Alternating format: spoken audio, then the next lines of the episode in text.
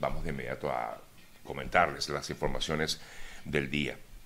Hoy es 27 de febrero y efectivamente, como alguien por aquí me recuerda, se cumplen años del Caracazo. Eh, estamos hablando de que si eso fue en el año 89, por lo tanto estamos cumpliendo 34 años. Sí, 34 años de aquel eh, recordado suceso que se registró en Caracas y en otras ciudades del país, básicamente en Caracas y Guarenas. Bueno, déjenme decirles, eh, ese yo cumplo hoy también, increíble, 34 eh, años en el ejercicio de mi profesión. ¿Por qué? Porque este fue mi primer día de trabajo, o sea, un día como hoy, hace 34 años, suena bastante, pero efectivamente, hace 34 años yo daba mis primeros pasos en Radio Caracas Televisión, eh, de hecho fue mi primer trabajo, yo comencé allí como pasante, eh, no, en ese día no me viste en vivo porque fue mi primer día como pasante, que me comentan aquí que sí que recuerda mi transmisión ese día. No, ese día yo no hice nada, yo era pasante todavía, estaba estudiando comunicación social en la Universidad Católica Andrés Bello, donde me gradué. Y, y bueno, justamente ese fue mi primer día de, de, trabajo, increíble. Eh, a mí me impactó muchísimo ver lo que vi en ese, eh, ese día.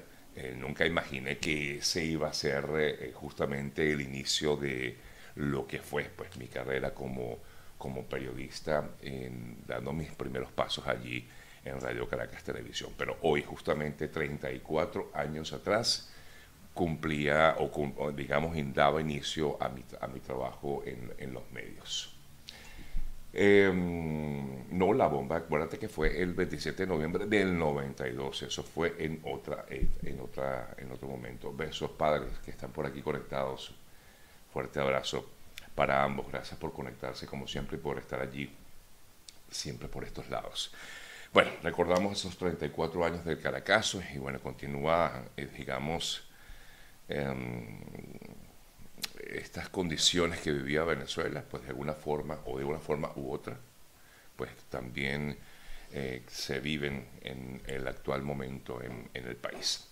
Bueno, revisamos lo que ha sido noticias, eh, noticia, perdón, en las últimas horas. Una de las noticias que más destaca en los medios de comunicación ha sido esta situación que se vivió en Europa este fin de semana. Las autoridades italianas em, pues lograron rescatar con vida a unas 80 personas, pero otras 60 fueron encontradas sin vida, luego de que naufragara este domingo una embarcación que llevaba unas 200 personas a bordo, una pequeña embarcación que viajaba al parecer desde Turquía y llevaba eh, o estaban en esa embarcación unas 200 personas, 200 migrantes que intentaban llegar hasta Italia. La embarcación eh, al parecer, bueno, mm, que digamos se volteó y esto originó esta terrible eh, situación y razón por la cual pues se ha informado hasta el momento de que han sido recuperados 60 cuerpos, entre ellos menores de edad, muy triste la verdad de este tipo de noticias. Y eh, inclusive, perdón, no se destaca, se destaca que se espera que quizás el número de fallecidos llegue a los, eh, a los 100 por lo menos, al centenar, de acuerdo con los testimonios de los sobrevivientes, muchas personas cayeron y no pudieron salvar sus vidas.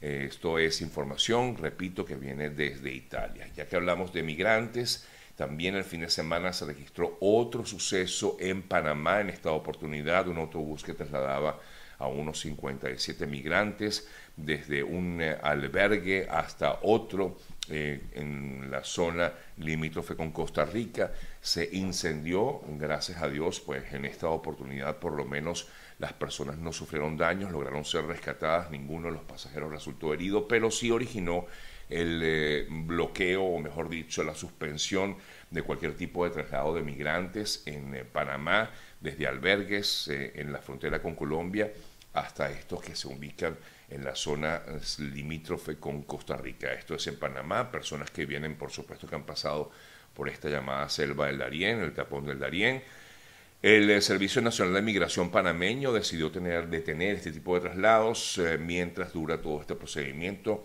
que eh, se realiza en Panamá. Eh, comento otras informaciones para ya dar paso a mi primera entrevista en la mañana de hoy.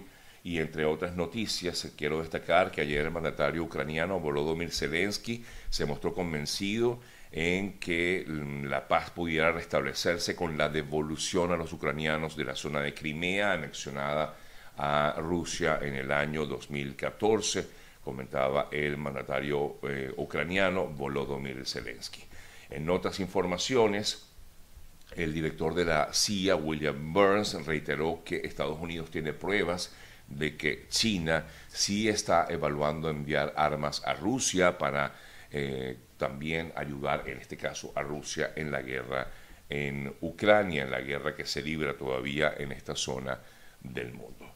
En otras importantes informaciones, ayer el representante, máximo representante de la Policía Científica en Venezuela, Douglas Rico, dio a conocer los rostros de quienes eh, habrían perpetrado los ataques registrados en Maracaibo recientemente en diferentes comercios en la ciudad de Maracaibo, en el estado Zulia, y al parecer uno de los más buscados era un comandante del cuerpo de bomberos, eh, conocido como alias El Viejo, informa el Cuerpo de Investigaciones Científicas Penales y Criminalísticas de Venezuela. Al parecer esta persona tendría algún tipo de vinculación directa con lo que fueron estos ataques a comercio registrados en Maracaibo en las últimas semanas.